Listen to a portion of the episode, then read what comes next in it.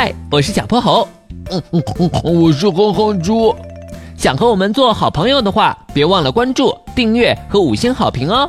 下面故事开始了。小泼猴妙趣百科电台，来自榴莲的臭味攻击。放学后，哼哼猪像往常一样回家，没想到一进门就被熏得够呛。他连忙捂住了自己的鼻子。嗯，哪来的臭鸡蛋味啊？他打开冰箱闻了一圈，没发现什么不对。一扭头就看到了罪魁祸首，桌子上放着个大榴莲，棕褐色的外壳上面满是尖刺，正是它不断向外散发着臭气。哼哼猪敢说，这个味道相当于有人在他家投放了两百颗臭气弹。平常妈妈老说我放的屁臭，跟榴莲比起来简直弱爆了。这时候，猪妈妈从房间里走了出来。哼猪放学了，看到榴莲了吧？它可好吃着呢，我挑了老半天才挑出来的。晚上咱们一块儿吃。呃，对了，妈妈，我想起来我的作业还没写完呢，我先回房间一趟。哼哼猪像一阵风般溜回了房间。才躲过了臭豆腐，妈妈居然又迷上了榴莲！老天爷啊，我怎么这么倒霉啊？前阵子猪妈妈突然爱上了臭豆腐，一听名字，你就能猜到，这种小吃奇臭无比，而且隔着大老远就能闻到。哼哼猪和猪爸爸都受不了，但他们不敢和猪妈妈说，怕她生气。后来猪妈妈总算吃腻了。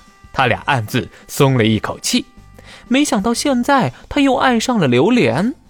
过了会儿，猪爸爸敲响了哼哼猪的房门，他刻意压低了声音：“哼哼猪，你妈妈怎么又买了个榴莲回来？”“我也不知道，可能她就是喜欢这种闻着臭、吃着香的东西吧。”“这样下去不行，我们还是得跟他讲实话。”他们走出了房门，来到了客厅。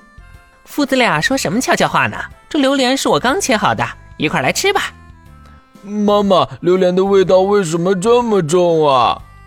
问对人了，这个我刚好知道。榴莲的果肉里有可挥发性硫化物相关的基因，它在榴莲成熟时会高度活跃，使榴莲果实散发出浓烈的气味。